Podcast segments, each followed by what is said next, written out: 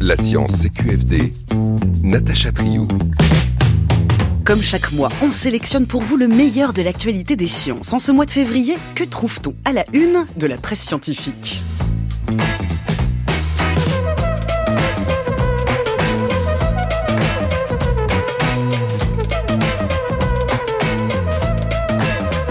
Le 29 janvier dernier, Neuralink, la start-up d'Elon Musk, inaugurait Télépathie, son premier implant cérébral chez l'humain. L'objectif annoncé est médical, mais pas seulement. Puis, Thalès et Pythagore ne sont pas les auteurs de leur célèbre théorème, alors comment attribuer la paternité ou la maternité des découvertes scientifiques? Et enfin, l'éthologie continue de tordre le cou aux idées reçues. Chez les mammifères sociaux, le pouvoir des femelles a été sous-estimé, de quoi faire tomber les stéréotypes du mâle alpha. Neuralink, paternité d'un théorème et femelle alpha, au clair de la une. Elodie Chabrol, bonjour. Bonjour. Vous êtes directrice du festival Pint of Science. Mathilde Fontaise, bonjour. Bonjour. Vous êtes rédactrice en chef du magazine Epsilon et Philippe Pajot, bonjour. Bonjour. Vous êtes rédacteur en chef du magazine La Recherche. Merci à vous trois d'avoir accepté notre invitation en direct sur France Culture.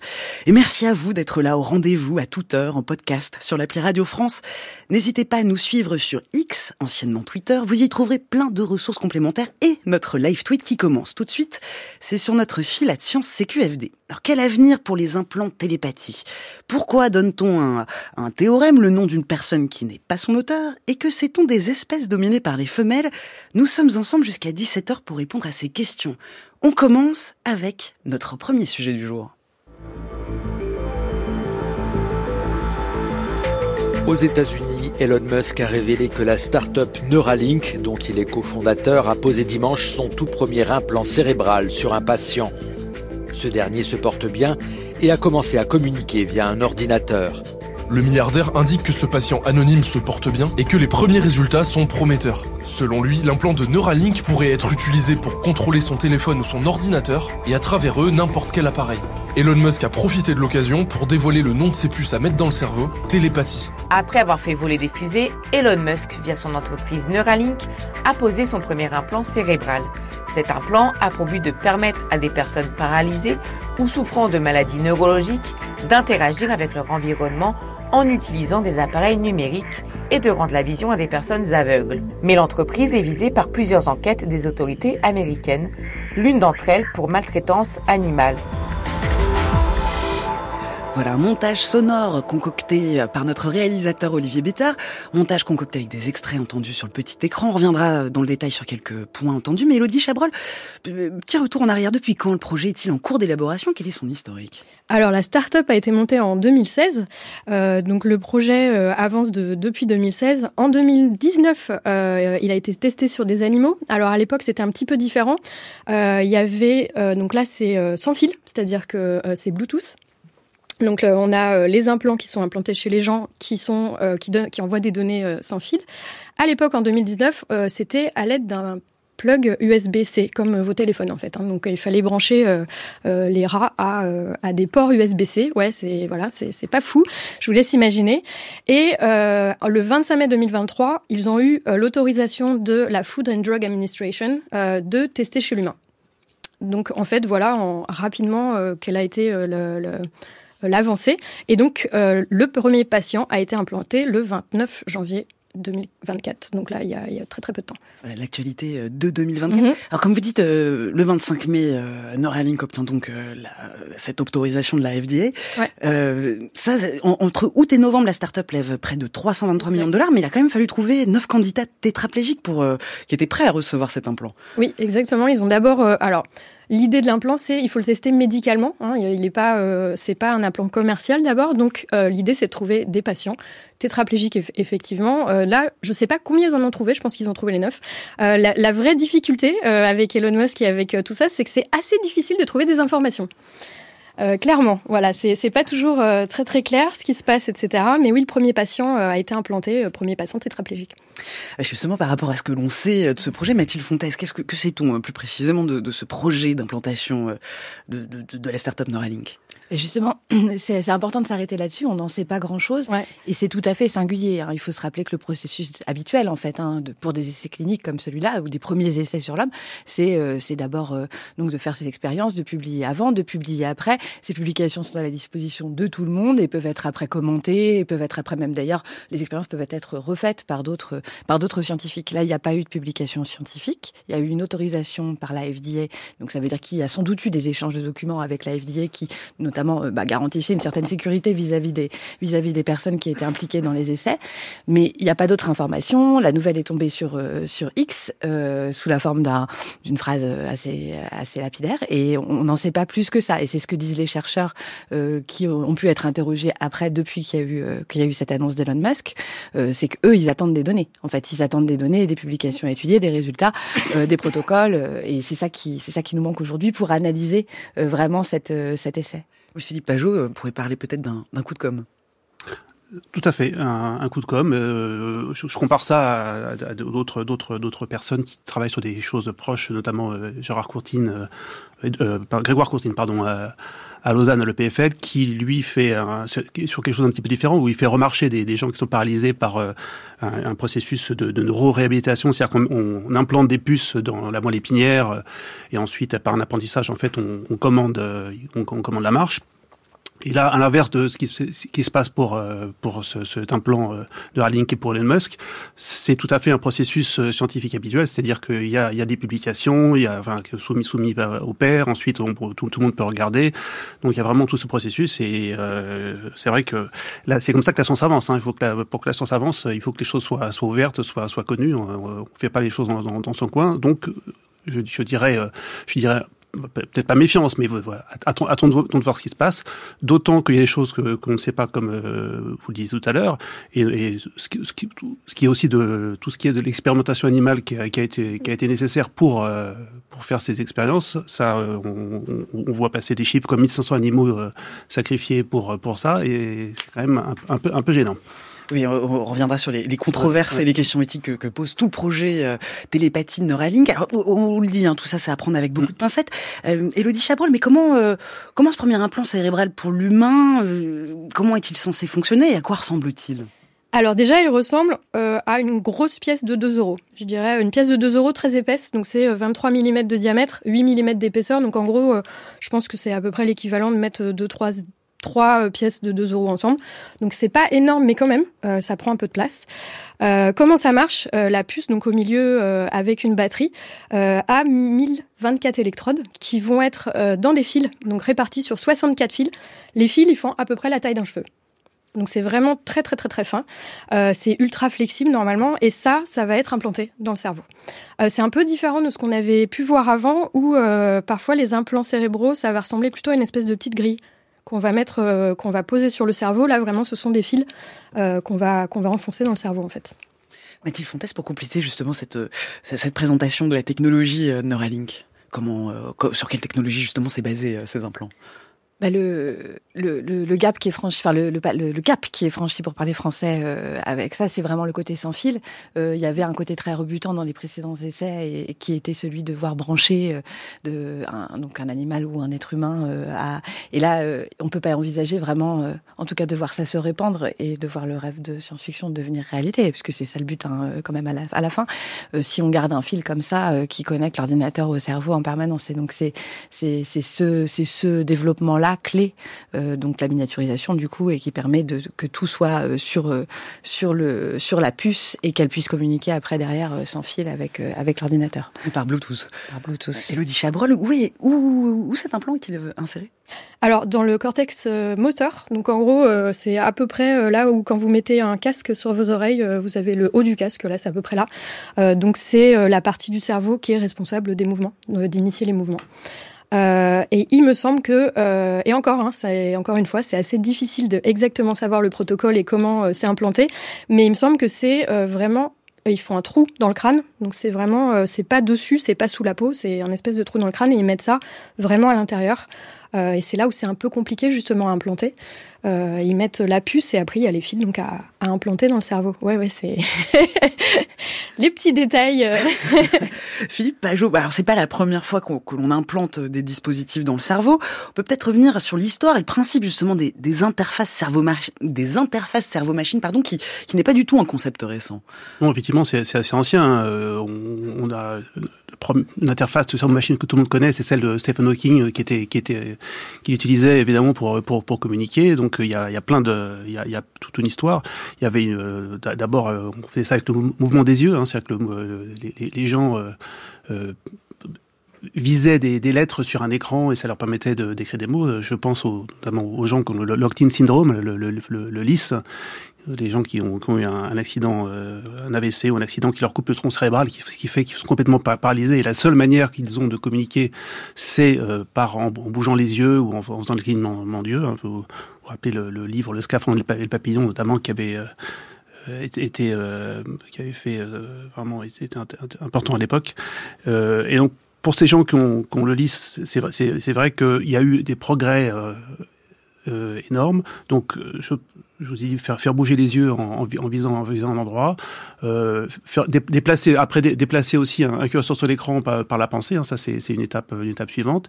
Et puis après euh, commander effectivement directement euh, complètement un, des, des, mécanismes euh, par, par ordinateur. Et, justement, j'avais une question à, à, à, te poser sur la, localisation de, de, de la puce dans le cerveau, j'imagine qu'elle est importante. Là, ils, ont, ils, ont, ils ont choisi le cortex moteur pour une raison particulière. Est-ce qu'on est peut imaginer qu'on pourrait avoir d'autres endroits dans le cerveau où ça pourrait... Alors oui, oui, oui, je pense que la localisation dépend euh, de ce qu'on veut en faire en fait, parce que le cortex moteur, c'est là où on initie les mouvements. Donc typiquement, euh, ça sera pour créer du mouvement, créer, euh, voilà, euh, oui, créer du mouvement.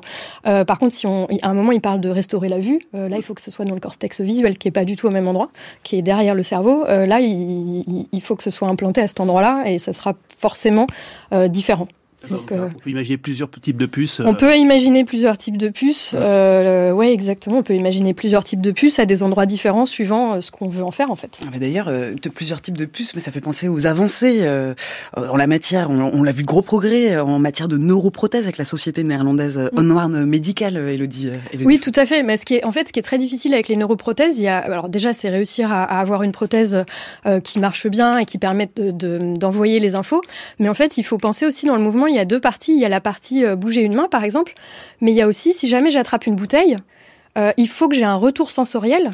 Et ça, c'est plus difficile. C'est-à-dire qu'il faut que moi, je bouge mes doigts pour attraper la bouteille, mais il faut aussi que j'arrive à sentir si je touche la bouteille, parce que sinon, en fait, entre tenir la bouteille, est-ce que je vais vraiment l'attraper, est-ce que je l'ai attrapée ou pas, et la force que je vais mettre, ça va dépendre du retour sensoriel. Et ça, on s'en rend pas compte qu'il euh, il faut vraiment qu'il y ait un aller-retour. Et du coup, c'est vraiment difficile. Euh, il faut pas oublier le, le, retour sensoriel qui est souvent euh, un peu plus difficile.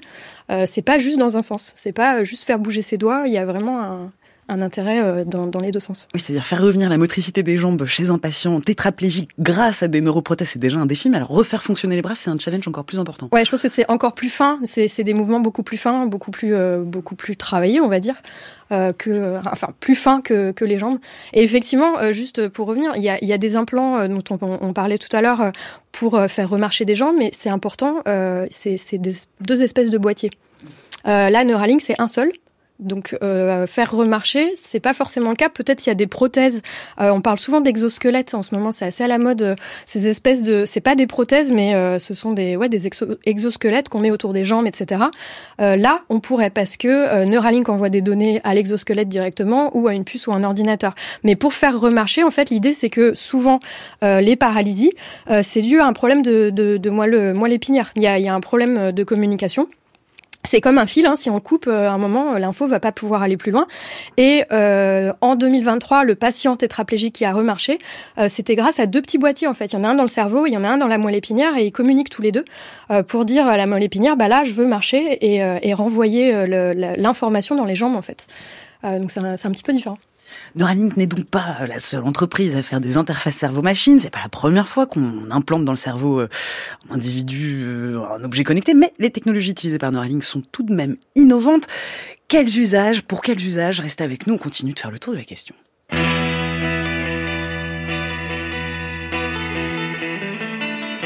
France Culture. La science CQFD, Natacha Trio. En direct sur France Culture avec nos trois invités du jour, Philippe Pajot, Elodie Chabrol et Mathilde Fontaise, nous faisons le tour de l'actualité scientifique. On vient de décrire le fonctionnement de télépathie, le premier implant cérébral de la start-up Neuralink d'Elon Musk. On l'a un petit peu évoqué en, toute première partie de l'émission, Elodie Chabrol, mais on peut peut-être revenir sur les controverses autour de la start-up Neuralink. Alors, je pense que la plus importante, c'est euh, le manque d'informations. Je dirais, euh, c'est ce que Philippe disait aussi tout à l'heure, euh, et puis Mathilde aussi. En fait, quand on veut un petit peu creuser le sujet, bah, déjà, il n'y a pas de papier, il n'y a pas d'article scientifique. Donc, en termes de méthode, exactement le but, le, comment ils travaillent scientifiquement, on n'arrive pas à avoir d'infos.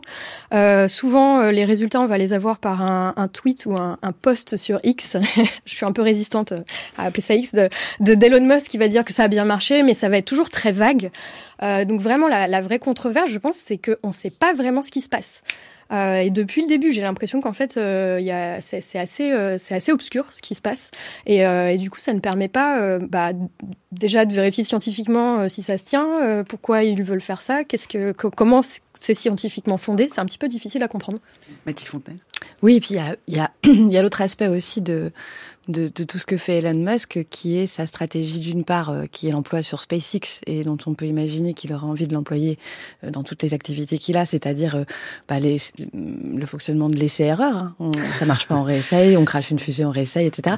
Qui pose sans doute plus de questions quand on fait des essais médicaux sur l'homme, évidemment, même sur l'animal.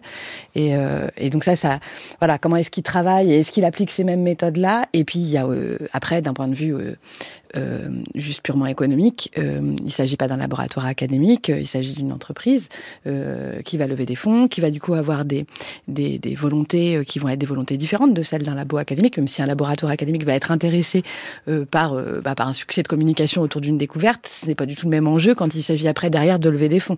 Donc il y a toujours cette, ces, ces risques aussi, enfin en tout cas on peut soupçonner qu'il y ait des effets un peu de com pour faire des, pour faire des bulles, pour, pour, pour ramener de l'argent derrière, pour euh, voilà, pour assurer, euh, on va dire, euh, le succès de l'entreprise au sens large et pas uniquement le succès de la recherche.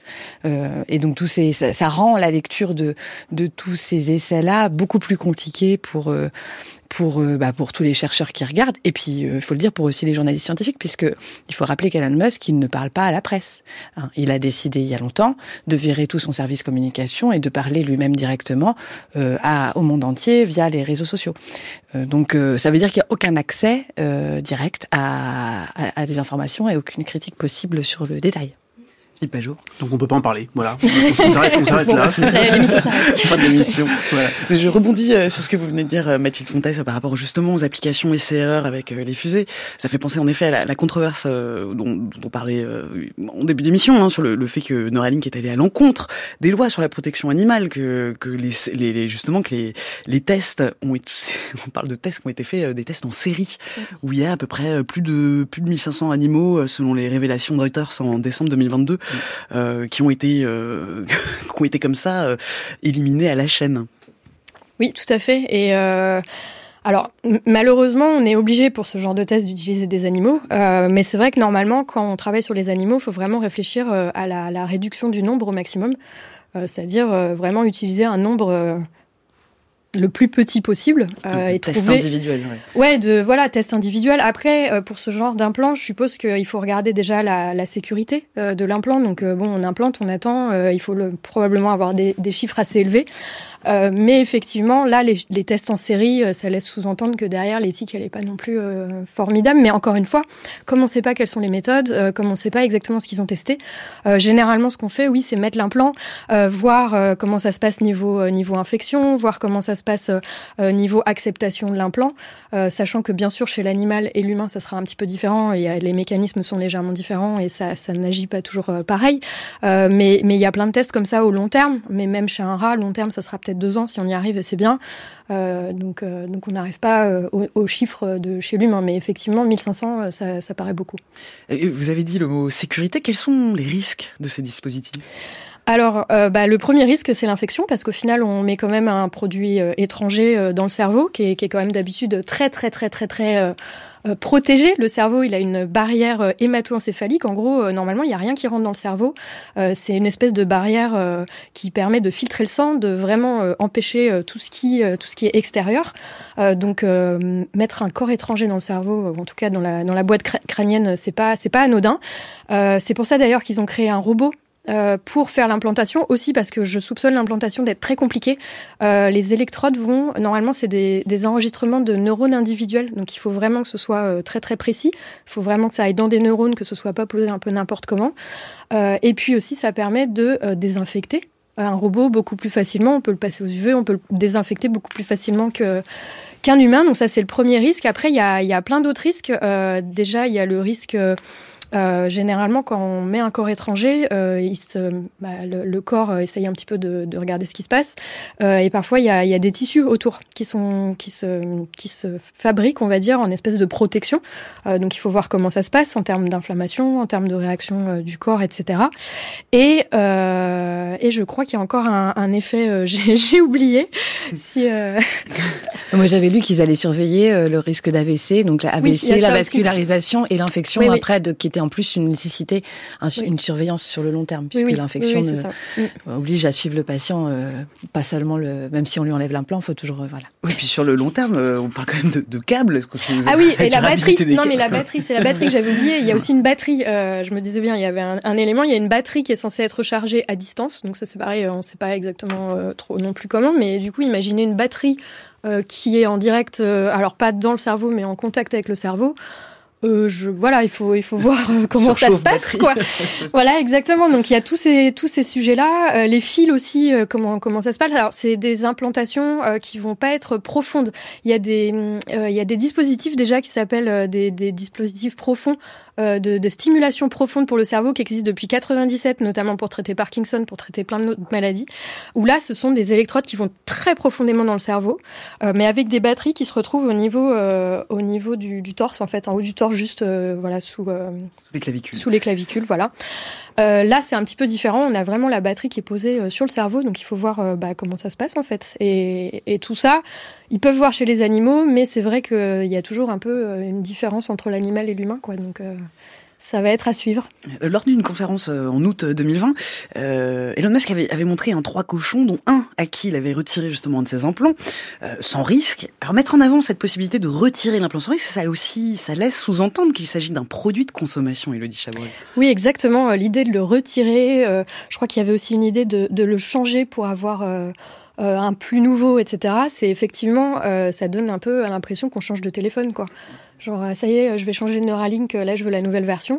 Euh, donc, ça, ça, laisse penser à un dispositif un peu plus commercial que médical, parce qu'effectivement, les électrodes, normalement, quand c'est implanté, euh, c'est fait pour pouvoir changer les batteries, etc. Mais là, euh, ouais, c'est une nouvelle, euh, nouveau Neuralink. Euh.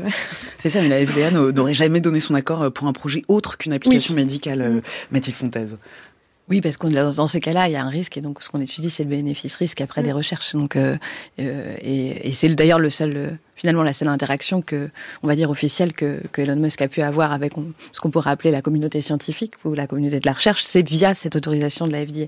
Donc euh, voilà, c'est ce qui, ce qui, c'est ce qui quelque part freine un petit peu, sachant qu'on voit bien que voilà, on est dans un Enfin, le, but, c'est d'accélérer, quoi. Le but, c'est d'aller beaucoup plus vite que d'habitude dans ces recherches-là. C'est le principe d'Elon de, de, Musk euh, et de la, direction qui, qui l'impulse, quoi. Et, euh, et, donc après, les risques sont-ils, euh, les risques sont-ils, euh, comment dire, justifiés? Euh, La FDA a dit oui là pour ce, pour celui-là. Donc voilà. Après, on verra la suite. Philippe Pajot, est-ce qu'on sait justement les, les, les, usages de ces technologies dont, dont fantasme Elon Musk? Alors, je vous laisse tousser. oui, c'est le mois de février, c'est comme ça. Euh, les usages peuvent être assez variés, mais euh, encore une fois, euh, moi, moi je, suis un petit peu sceptique sur ce, parce que c'est quand même invasif, hein, cette, cette, histoire de mm. mettre un, une puce à l'intérieur du cerveau. donc, ils, vont, en tout cas, lorsqu'ils lorsqu'ils ça comme, ils vont, ils vont énormément d'usages possibles et Moi, ça me fait penser. Euh, vous avez vu que Apple a sorti il y a pas très longtemps un, casque de, de, de vision, euh, vision augmentée, la Vision Pro. Moi, ça me fait. J'entrevois que, que les gens peuvent pourraient penser à des, usages comme ça extrêmement, extrêmement variés, euh, plus euh, grand public hein, finalement. Euh, mais l'aspect invasif, moi, me, me, fait dire que je, crois plus, en tout cas, peut-être à, des, à des signaux, des signaux non invasifs du genre électroencéphalogramme, magnéto, magnéto, MEG, IRM, tout, tout, ce, tout ce genre de, de signaux qu'on pourrait euh, enregistrer sans rentrer dans le cerveau et, euh, et, ensuite les, les, retranscrire pour justement faire, faire des actions. Alors, il y, a, il y, a, beaucoup de recherches à faire parce que ces, ces signaux ont des avantages et des défauts les uns et les autres. Il y en a qui sont plus euh, plus précis temporellement, plus spatialement, etc. Donc, c'est, c'est, il y a encore beaucoup de choses à faire. Les, les casques, de, euh, notamment les casques MEG euh, qui mesurent le champ magnétique du cerveau, nécessitent encore aujourd'hui des, des, grosses installations qui fait que ça peut se faire que dans des pièces particulières. Vous n'avez pas pas ça chez vous, mais il y a pas mal de, de choses qui se qui se font là-dedans. Et moi, je suis assez, enfin, je, j'aimerais bien voir ce qui va se passer là dans, ce domaine-là bah Pour les EG, notamment, il y a des bonnets maintenant euh, qui ont été développés. Euh, je, suis très contente qu'on en parle parce que c'était mon sujet de recherche ah, quand j'étais chercheuse. Euh, effectivement, c'est, il y a des bonnets maintenant qui se développent avec des électrodes euh, qu'on pose sur euh, sur le crâne. Donc, et, donc on enregistre les EEG. Ça permet à des patients épileptiques déjà de, de diagnostiquer certaines épilepsies et puis de les suivre. mais effectivement, ces implants-là, c'est, c'est aussi intéressant pour certaines autres épilepsies qui sont très très mm. Euh, focale, on va dire très euh, euh, restreinte à une aire en fait, de permettre d'enregistrer ça. Mais là, pour l'instant, c'est pas comme ça qu'il le vend. il le vend vraiment cerveau, interface machine. Pour, enfin, en fait, on a l'impression qu'il vend ça pour pour tout quoi. C'est un peu la, la, la, solution à tous les problèmes. On va pouvoir remarcher, on va pouvoir voir mieux, on va pouvoir jouer aux jeux vidéo. C'est des c'est des solutions, c'est des choses vraiment super différentes les unes des autres. Mais on a l'impression qu'ils vend ça comme le truc miracle. Euh, qui va qui va résoudre tout, euh, tous les tous les toutes les situations de handicap, qui de handicap et puis qui va permettre de faire des choses de fou. Mais ah oui, c'est ça. Voilà. Il parle aussi de, de symbiose avec l'IA. Avec l'IA, euh, exactement. Pour avoir la puissance de calcul. on est on est quand même sur des délires un peu transhumanisme. on, est, sur un délire transhumanisme, on peut le dire. Hein. c'est c'est vrai qu'il fait qui fait un peu peur. En tout cas. Mais Mathilde Fontaise, est-ce que on doit se préoccuper de voir comme ça l'être humain devenir un objet connecté parmi d'autres, surtout quand il s'agit d'une start-up et non pas d'un laboratoire laboratoire universitaire? J'ai du mal à voir ça que, que sous le côté euh, délire effrayant, hein, parce que ça reste aussi un fantasme de, un fantasme de, de SF, un fantasme total, hein, de pouvoir imaginer qu'on qu'on est comme ça, qu'on puisse s'adjoindre un cerveau supplémentaire ou qu'on puisse se donner des super pouvoirs euh, euh, à volonté, etc. Et je, enfin, dans, dans cette recherche qui est menée par euh, par Musk, mais aussi d'ailleurs par d'autres, il y a une recherche de meilleure résolution. Je crois que c'est ça, hein, le, le, truc de vouloir aller dans le cerveau, c'est pour essayer de gagner justement un, un cran ou plusieurs cran, disons, en termes de résolution, euh, de lecture et d'écriture du cerveau, en gros, euh, par rapport à ce qu'on peut avoir en restant à l'extérieur de la boîte crânienne. Et, euh, effectivement, les premières applications sont médicales parce que comme il faut ouvrir la boîte crânienne, il faut bien le justifier. Donc voilà. Et à terme, on voit bien que le rêve, c'est pas ça. C'est pas, c'est pas simplement de redonner la vue à des personnes aveugles ou de refaire marcher des tétraplégiques. C'est d'augmenter l'homme avec, avec des, avec lui donner des, des, possibilités, des fonctionnalités. Et moi, je vois pas de tabou là-dessus. Personnellement, on est hein, de toute façon déjà euh, un être, euh, un animal à prothèse. Hein. Euh, on a déjà un téléphone dans la main en permanence avec un doigt qui est prêt à chercher sur sur internet des informations. On a on a déjà des vêtements pour nous protéger du froid. Avoir en plus un petit ordinateur de secours avec lequel on dialogue en permanence, pourquoi pas? Enfin, je veux dire, j'ai pas de problème éthique avec ça. et je comprends que ce rêve soit poursuivi, ce fantasme soit poursuivi par des par des chercheurs qui voient bien qu'aujourd'hui les progrès de la, la science, d'un côté d'un point de vue de la neuro et de, de, l'autre du point de vue de l'intelligence artificielle, elles sont tellement sidérantes qu'on a forcément envie d'aller voir, on a forcément envie d'essayer. En tout cas, pour un peu plus de rigueur scientifique, je vous invite à podcaster l'émission que nous avons consacrée l'an dernier sur les interfaces cerveau-machine, cerveau connecté et cette machine dans ma tête. On vous poste le lien sur le fil Twitter La Science CQFD. Après avoir exploré les possibilités futures des implants cérébraux, on retourne dans le passé pour explorer l'histoire des sciences et on s'interroge à qui attribuer la paternité d'un théorème mathématique. On y vient dans quelques instants.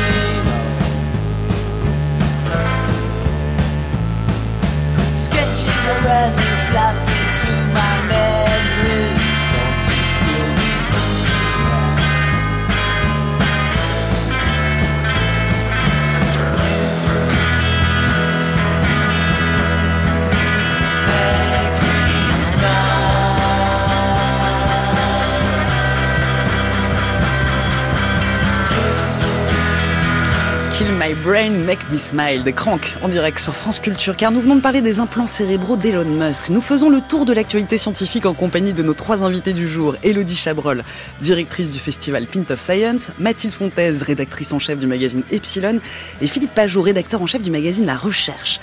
Deuxième sujet à la une de cette émission, pourquoi beaucoup de théorèmes ne portent pas le nom de leur auteur? C'est la question posée dans le dernier numéro du magazine La Recherche. Thalès et Pythagore ont-ils eu l'idée du théorème qui porte leur nom On commence avec Pythagore et cette archive de 1953.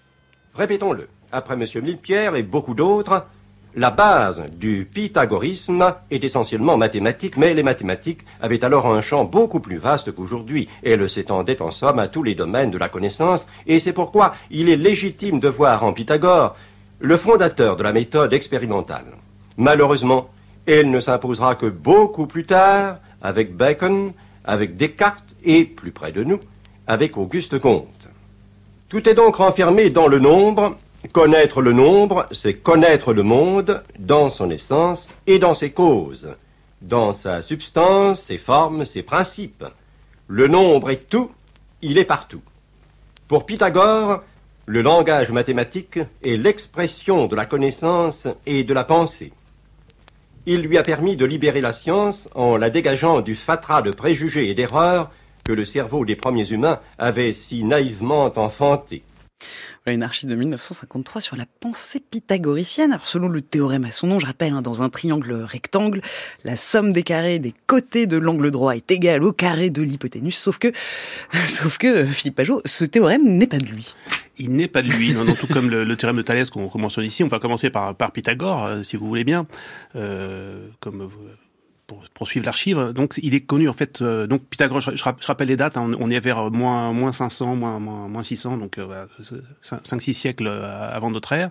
Et en fait, il est connu depuis bien longtemps euh, auparavant. Donc, parce qu'on retrouve sur une tablette babylonienne qui s'appelle Plimpton, il a de moins 1800, donc quand même on est plus d'un millénaire auparavant, des colonnes avec des nombres, des, des, trois, des, on appelle ça des triplés de nombres, qu'on appelle aujourd'hui des triplés pythagoriciens, voilà. Et donc, sur cette tablette, il y a 15 triplets pythagoriciens, et ces nombres, euh, alors donc, je dis qu'il y en a une infinité, mais sinon, qu'est-ce qu'ils ont de particulier? C'est qu'ils répondent justement à ces, ces ce fameux théorème qui fait que le, carré d'un nombre est égal à la somme du carré de deux autres, deux autres nombres. Le plus connu des triplets pythagoriciens, c'est 3, 4, 5. 3, 4, 5, vous faites 3 au carré plus 4 au carré, ça fait 5 au carré. Mais il y en a une, une infinité. Bon, alors la question, ce qu'on s'est posé, c'est est-ce que euh, cette tablette babylonienne, c'était elle qui était à l'origine du, du théorème de Pythagore En fait, on pense aujourd'hui que non, parce que il n'y avait pas vraiment de notion géométrique, parce que dans, dans le théorème de Pythagore, il y a quand même un, triangle. Et d'ailleurs, Pythagore lui-même voyait euh, les nombres plutôt comme euh, des objets, enfin arithmétiques. La, la, partie géométrique, en fait, ne l'intéressait pas trop. Alors, est-ce que Pythagore est allé se former en Égypte euh, puisque les, savants, les savants de cette époque allaient beaucoup, euh, beaucoup en, Égypte? Euh, C'est possible, mais en fait, le problème, c'est que c'est ce qu'on n'en sait rien. C'est que à mesure que, l'histoire des sciences s'écrit, elle se réécrit. C'est un, phénomène mouvant, tout comme l'histoire d'ailleurs. Hein, c'est des choses qui, varient. Et vous imaginez bien que quand on se place plusieurs siècles après, déjà, on a du mal à savoir ce qui s'est passé il y, a, il y a 10 ou 20 ans. Et quand on se passe des, des siècles après des siècles après, c'est difficile. Alors, oui, puis au plus, en termes de sources, le, la biographie, entre guillemets, la plus riche concernant Pythagore, elle, est, elle a été rédigée huit siècles après sa mort. Exactement. Que ce soit pour d'ailleurs pour Thalès et, Pythagore, effectivement, Thalès, c'est assez intéressant parce que Pythagore, bon, il, il, il, a quand même, on peut dire qu'il était mathématicien, etc. Il s'est intéressé au nombre. Mais, mais Thalès, par exemple, il n'est pas du tout considéré comme un mathématicien. C'est une réécriture euh, plus, cinq siècles plus tard de, de, de, de l'histoire. On voit apparaître cette, cette, cette, qualité de mathématicien qui n'était pas du tout euh, là, là au départ. Alors on, on, a des sources quand même. Pline l'Ancien le, le, qualifie. Euh, alors euh, que je retrouve ça. Voilà, comme il était décrit Thalès, c'est assez rigolo. Il était décrit comme un spéculateur malin qui louait les toutes les les presses à huile de la région pour les, les soulever ensuite au, moment, de récolte, ou encore chez, Hérodote, un, conseiller politique qui donnait des conseils, mais nulle part dans les sources, par exemple pour ce qui concerne Thalès, il y a, il y a mention de mathématiciens. Pour, pour Pythagore, c'est un, un peu différent, mais euh, il, en tout cas, il n'y a, il y a, il y a pas effectivement de, biographie très précise sur sur ces euh, là-dessus. Alors, euh, Thalès devient un, un, grand mathématicien qui découvre de nombreux résultats mathématiques, mais donc beaucoup plus tard, hein, plus de 500 ans après sa mort. Alors, pourquoi avoir attribué le théorème à Thalès? Alors, euh, d'abord, euh, que je disais, l'histoire des sciences évolue, ça c'est une chose, et, la manière de considérer un résultat évolue. Il y a un flou, temporel. Hein. Vous, connaissez évidemment bien les, chiffres arabes qui sont pas du tout arabes, qui sont qui sont indiens au départ. La, perspective de l'époque change, et pour ce qui concerne Thalès euh, ou, ou ou, euh, ou Pythagore, en fait, il y a, une, sorte de nationalisme euh, hellénistique, on pourrait dire, au moment où la Grèce commence à devenir un, grand empire après Alexandre le Grand, il y a une sorte de, euh, d'envie de, voilà de, réattribuer la, grandeur grecque et donc on, réattribue chez plusieurs, chez plusieurs auteurs hein, plusieurs auteurs euh, on réattribue ces, caractéristiques de, de grands mathématiciens euh, phares de la pensée universelle on va dire à, Pythagore et à, et, à, Thalès hein. ça se retrouve dans pas mal de pas mal d'exemples en tout cas cet aspect nationalisme que, que, vous connaissez tous l'effet Doppler qu'on appelle Doppler euh, si on est euh, voilà si, euh, si on est anglais ou Fiso si, si on est si on est français ou l'effet Doppler c'est cette histoire de de son qui est, est, est plus plus grave euh, quand il s'éloigne et plus aigu quand, quand il se rapproche qui, qui, est également là pour la lumière.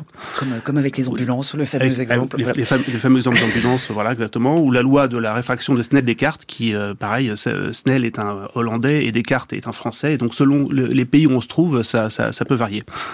Et on voit hein, pour cette, euh, cette histoire d'attribution de, de Thalès, qui est de la géopolitique grecque qui, qui rentre en jeu avec ouais. Alexandre le Grand. Mais alors, ce problème de l'attribution, euh, ce qui est intéressant dans, dans, ce dossier de la recherche aussi, c'est qu'on voit que ça concerne pas que les mathématiques. Il y a des sociologues des sciences qui se sont aussi posé la question euh, pour d'autres disciplines. Tout à fait. Alors, il y a, il y a une loi qui, est, qui est assez drôle, qui s'appelle la loi de Stigler, qui dit qu'une découverte scientifique ne porte jamais le nom de son auteur. Et alors, ce qui est rigolo, c'est que le Stigler n'est pas de Stigler, évidemment, sinon ce serait trop facile. C'est attribué à un statisticien qui est Robert Merton, euh, qui appelle ça aussi lui-même l'effet Matthieu, parce que dans, dans l'Évangile selon saint Matthieu, euh, il y a, on dit, on, on, car on donnera à celui qui a, il sera dans l'abondance, mais à celui qui n'a pas, euh, on notera même ce qu'il a. Voilà. Euh, et alors, on oublie souvent une femme dans, l'histoire. Euh, donc, c'est une femme qui s'appelle Harriet Zuckerman, qui et les femmes sont souvent effacées d'ailleurs de, cette histoire des sciences. Et on ça, on appellera, ça plus tard l'effet Matilda, du nom de Matilda Jocelyn Gage, qui était une écrivaine féministe américaine de, la fin du, du, 19e siècle, euh, et, euh, qui sera donc du coup euh, réhabilité ensuite par, par Harriet Zuckerman. On voit, euh, Élodie Chabrol, hein, que l'effet Mathieu mm. est bien plus fort lorsque la personne à l'origine de l'idée est une femme. Ce, ce fameux effet Mathilda, on en a quelques exemples. Oui, on en a, on en a pas mal. De plus en plus, euh, d'ailleurs, plus on creuse et plus on se rend compte euh, qu'au final, il y a, y, a, beaucoup de femmes qui ont travaillé. Alors, je ne sais pas si c'est peut-être dû au statut des femmes qui, à une époque, travaillaient pas forcément. Quand on voit Marie Curie, elle a dû demander l'autorisation à son mari euh, pour travailler. Euh, donc euh, il y a voilà, il y a eu ce statut où au final euh, elle travaillait, mais peut-être pas forcément très officiellement. Et puis ça continue. Hein, donc même de nos jours où en fait on peut on peut très bien travailler, il y a il y a ce il y a ce vol, on va dire de de résultats malheureusement. Euh, et cette invisibilisation, invisibilisation c'est très dur à dire pour un lundi, mmh. des femmes. Cet effet Mathilda qui continue, qui est bien présent encore dans les laboratoires, même en 2024. Autre, autre victime hein, de l'effet mm. Mathilda, on peut citer euh, Jocelyn Bell, découvreuse des pulsars, le prix Nobel lui a échappé, Rosaline Franklin, Franklin, pardon, euh, physico-chimiste britannique pionnière de, de l'ADN, euh, Mathilde Fontaise, tout ça. Alors sur, ces problèmes d'attribution, est-ce que ça veut dire qu'il faut euh, abandonner l'idée de donner des noms à une découverte scientifique quand on sait surtout en plus que l'histoire des sciences est une histoire collective, une aventure humaine à plusieurs? C'est une vraie question hein, qu'on s'est posée nous récemment. C'est ce que je voulais, je voulais rebondir en en parlant. On a consacré à, dans, le, dans Epsilon euh, récemment une un dossier et donc une couverture à des travaux sur des mathématiques euh, assez remarquables, une, enfin une, vraie révolution en maths. Hein. Et, euh, et ces travaux, en fait, ils sont menés en très très grande partie par une personne. Euh, Peter Scholze, un Allemand. Euh, euh, et, là, on n'a pas pu s'empêcher, nous, de mettre en scène le héros scientifique. on sait bien que c'est pas ce qu'il faut faire, on sait bien que la science est une, accumulation de savoir, que même Einstein, il était dans un bain particulier qu'il a mis en capacité d'avoir les idées qu'il a eues. mais, là, pour ce qui est de, Peter Scholze, on, a, titré en couve un jeune mathématicien révolutionne les mathématiques, puisque puisqu'on a eu par exemple des chercheurs qui nous ont dit il faut surtout pas qu'il meure.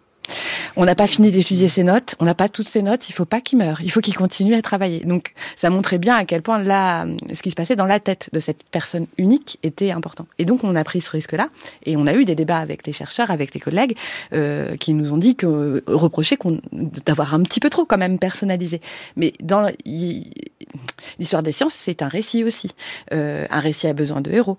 Euh, et donc il faut toujours nous qu'on se questionne, euh, ceux qui, euh, bah, ceux qui rendent compte, comme les journalistes scientifiques et puis les historiens après aussi, euh, mais mais sans aller non plus complètement d'un côté ou de l'autre. Et la question des femmes après, euh, c'est juste une s'astreindre, s'astreindre à citer toutes les femmes, à aller les chercher, les interroger, et essayer d'être au moins le reflet de la sociologie de la discipline, au moins. On va continuer euh, à s'interroger, à questionner, et à questionner justement la répartition du pouvoir entre les mâles et les femelles dans le monde animal. Restez avec nous.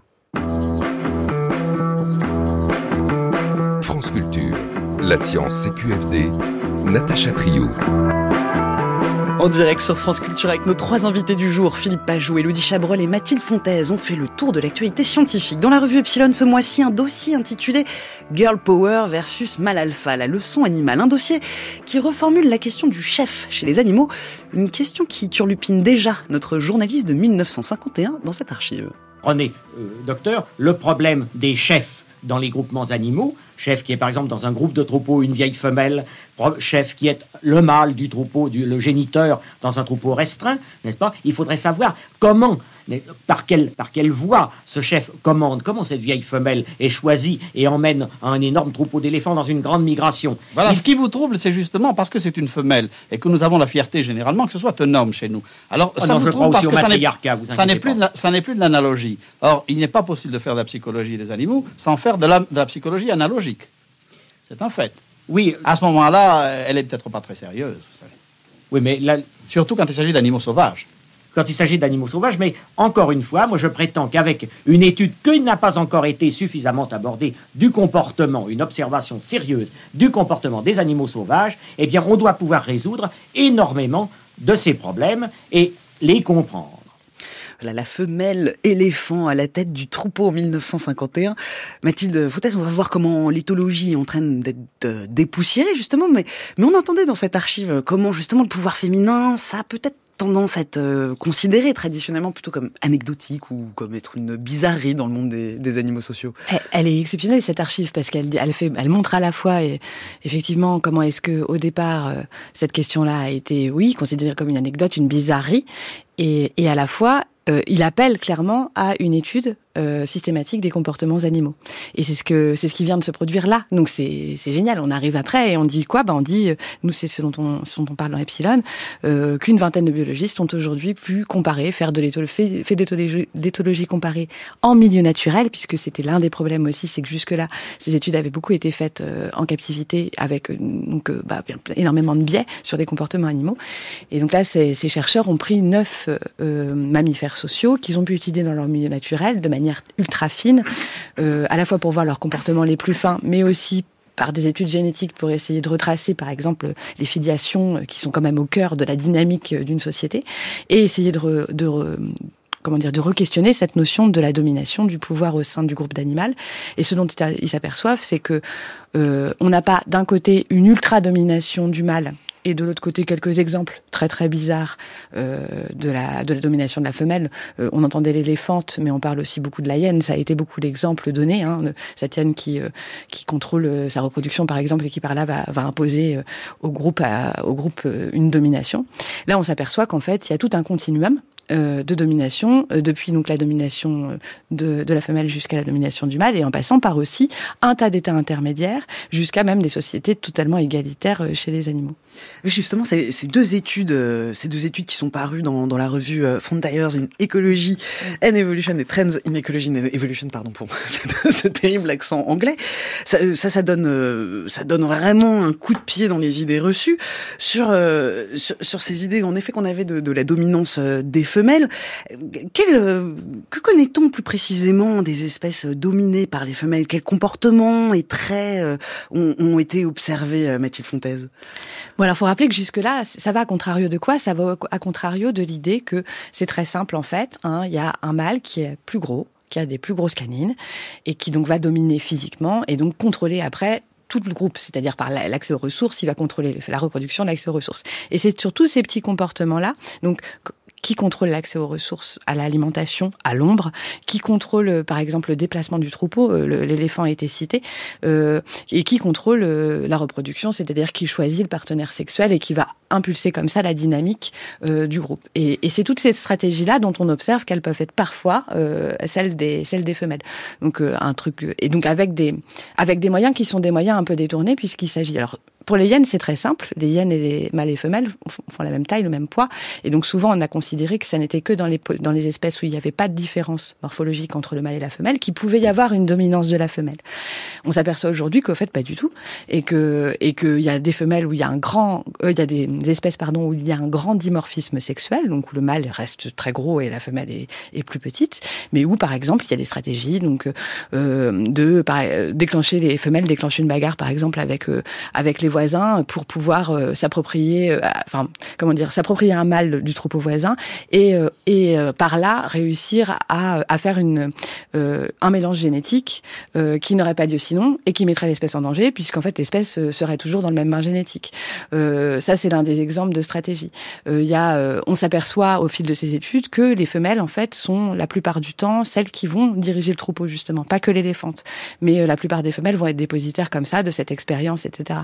Euh, on s'aperçoit aussi que certains mâles euh, peuvent avoir des traits, des caractères, des comportements qui sont des comportements qui sont plus souvent attribués euh, attribués à des femelles euh, dans le, le, le, le enfin l'élevage des petits, euh, prendre soin des petits, etc. On s'aperçoit que ça, ça peut venir aussi de la sélection des femelles qui vont, elles, sélectionner les hommes pour se reproduire avec eux sur des caractères qui ne sont pas les caractères de c'est le plus fort, mais qui peuvent être les caractères du en fait c'est le plus doux, euh, en fait c'est celui qui s'occupe des enfants, et etc., etc.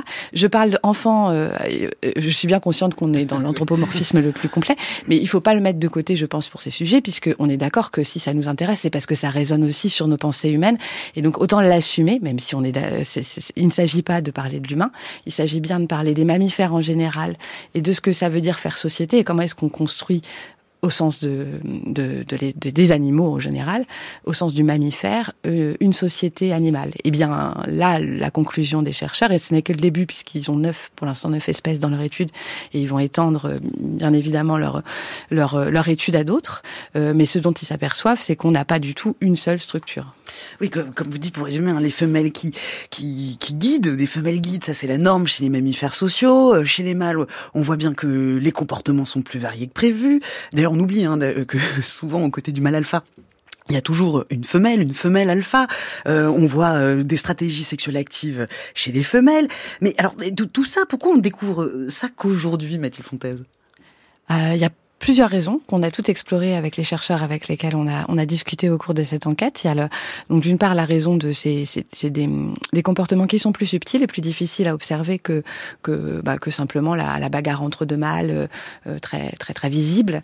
Euh, et donc il a fallu du temps d'observation dans la nature pour pouvoir mettre en valeur ces comportements. Il a fallu avoir l'ouverture aussi d'esprit quand on était face à ces comportements, quand on était chercheur, euh, de s'intéresser à ça. Et ce que nous ont dit les chercheurs, y compris d'ailleurs des, des hommes, hein, euh, c'est qu'il a fait fallu euh, faire tout un travail de la communauté, donc, et qui est lié à l'arrivée des femmes d'ailleurs chercheuses à partir des années 60 en éthologie, et qui progressivement se sont intéressées à des thématiques qui n'étaient pas forcément les mêmes thématiques que celles auxquelles s'intéressaient les chercheurs hommes, euh, qui étaient plus, à, voilà, plus focalisés sur la territorialité, le conflit, et les, les chercheuses femmes ont amené d'autres sujets d'intérêt, d'autres sujets d'études qui ont pris du temps à se diffuser, mais qui aujourd'hui portent leurs fruits et on a comme ça des portraits sociétaux animaux, des portraits de comportement animal qui sont beaucoup plus euh, complets qu'auparavant. Et la dernière brique de ça, c'est vraiment les études génétiques qui ont permis euh, bah, de comprendre la filiation et par exemple de se rendre compte que dans, même dans des groupes dominés par l'homme avec ce qu'on ce qu'on pourrait appeler un mal alpha selon les selon l'image qu'on avait du mal alpha autrefois, euh, eh bien les, les, les enfants de la femelle dominante aux côtés du mâle alpha ne vont pas forcément être ceux du mâle alpha. Donc la femelle dominante, on ne voyait pas parce qu'on n'arrivait pas à, la voir faire. On ne voyait pas qu'elle ne se reproduisait pas avec le mâle alpha, mais en fait on le découvre avec les études génétiques et on s'aperçoit qu'en fait il y a un brassage génétique beaucoup plus grand et du coup des rapports de domination plus complexes puisque si le mâle alpha ne se reproduit pas, enfin si la femelle ne se reproduit pas qu'avec le mâle alpha, ça veut bien dire qu'au sein du groupe il va y avoir des dynamiques de dominance qui vont être différentes de celles qu'on avait pu imaginer. Comme vous dites, hein, euh, dans l'histoire euh, des sciences euh, et dans l'histoire de la primatologie, on a, on a vu des, des biais. et pour lutter justement contre ces biais, vous faites allusion au, à l'anthropologue Louis Leakey qui, qui a nommé les trimates, on les appelle les trois chercheuses, Jane Goodall pour l'étude des chimpanzés, Diane Fossé pour les gorilles et Birute Galdikas pour les orang-outans. Et ça, c'est les premières études d'ailleurs sur le terrain, des études longues d'observation et, ça, et c'est venu justement contredire euh, euh, des études comme vous, comme vous, comme vous dites, hein, menées par des hommes qui faisaient aussi des études en captivité, qui nourrissaient les groupes, ce qui, ce qui crée des, des conflits, des situations de hiérarchie faussée. Donc en fait, les, les études déjà en primatologie étaient déjà faussé par la méthodologie c'est vraiment, en fait. C'est vraiment le point de départ. C'est que et même il a été prouvé après derrière que ça créait euh, des relations de conflit et ça, ça, ça crée des relations de conflit qui n'existaient pas forcément dans la nature et qui ont été interprétées comme on va dire la structure de base d'une société animale. Philippe Pajot. Oui, c'est, ça, ça résonne tout à fait ce qu'on disait tout à l'heure sur, euh, sur une sorte d'inversion de l'effet Mathilda. C'est, quand les femmes sont arrivées que les, les choses ont, ont, pu changer de manière euh, en, en profondeur. Et c'est quand même triste. Enfin, c'est, enfin, c'est bien d'en arriver là, mais il a, il a fallu, il a fallu beaucoup de temps donc, euh, Elodie Chabrol. Ouais, moi je voulais juste euh, effectivement euh, pour pour conclure euh, là-dessus, on parle souvent de, des femmes chercheurs chercheuses, le fait d'avoir une diversité de chercheurs et de chercheuses, à la fois pour avoir des rôles modèles, mais aussi on voit que dans les sujets étudiés, mmh. en fait, avoir une diversité de scientifiques, ça apporte une diversité de points de vue mmh. et une diversité de sujets qui, sans ça, au final, ne seraient pas étudiés. C'est très très important pour la société aussi en général. Mathilde Fontaine, justement, sur cette diversité de points de vue au sein au sein justement de la primatologie ou de l'éthologie?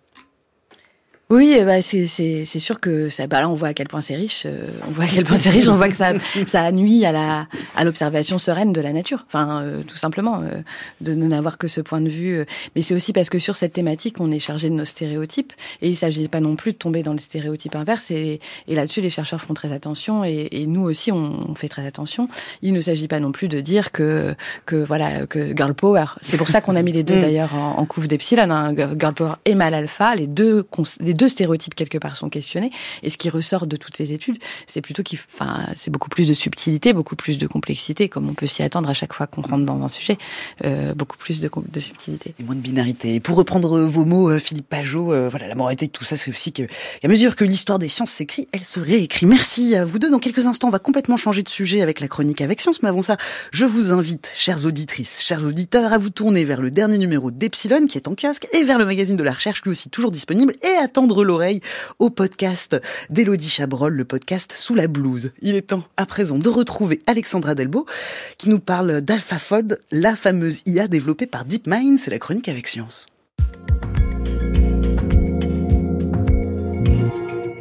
AlphaFold, la révolutionnaire IA, peut-elle faire des erreurs? AlphaFold, c'est ce logiciel développé par DeepMind de Google, un système d'apprentissage profond qui permet de prédire la structure de toutes les protéines.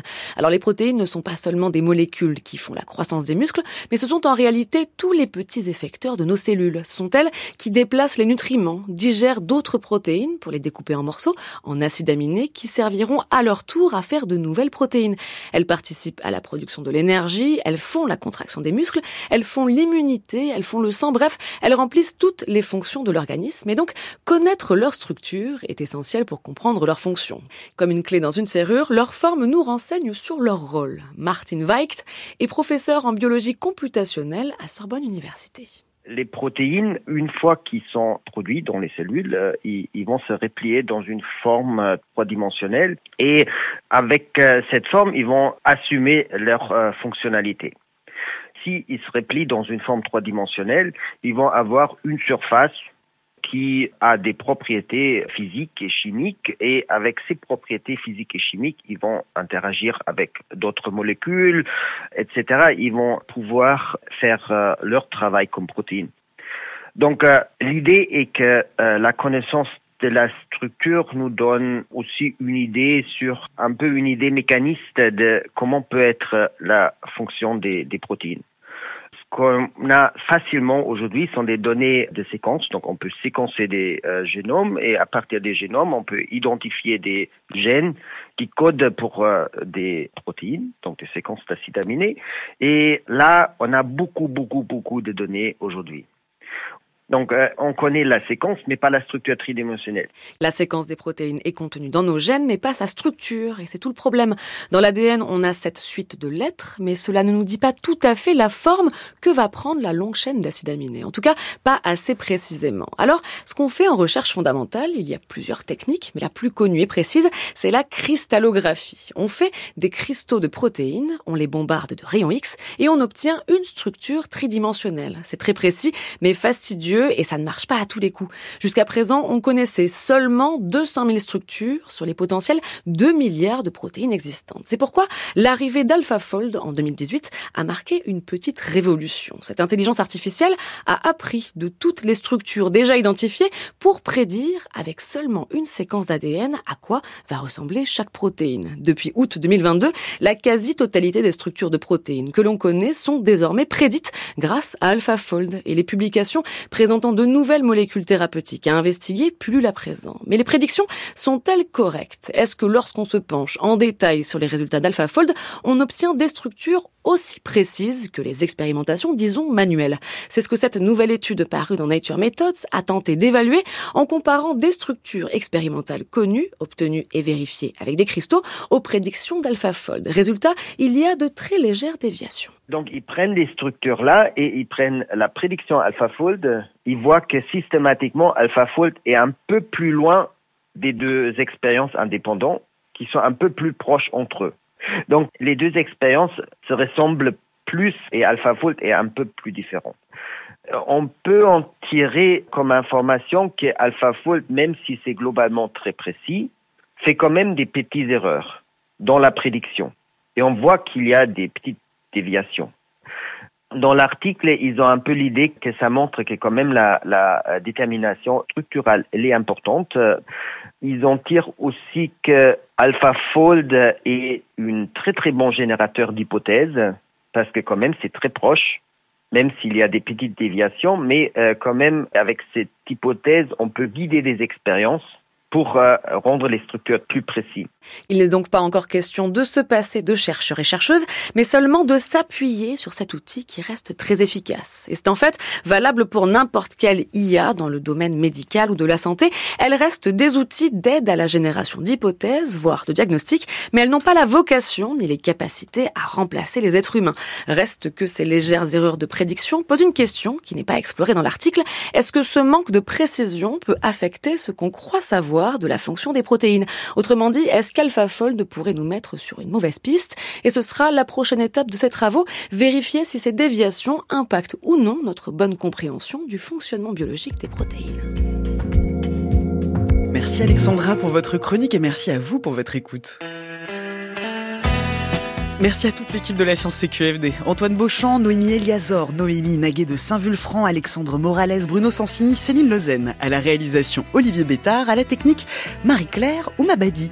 Vous pouvez nous podcaster à toute heure sur le site de franceculture.fr ou sur l'appli Radio France. C'était ce qu'il fallait démontrer à ce jour.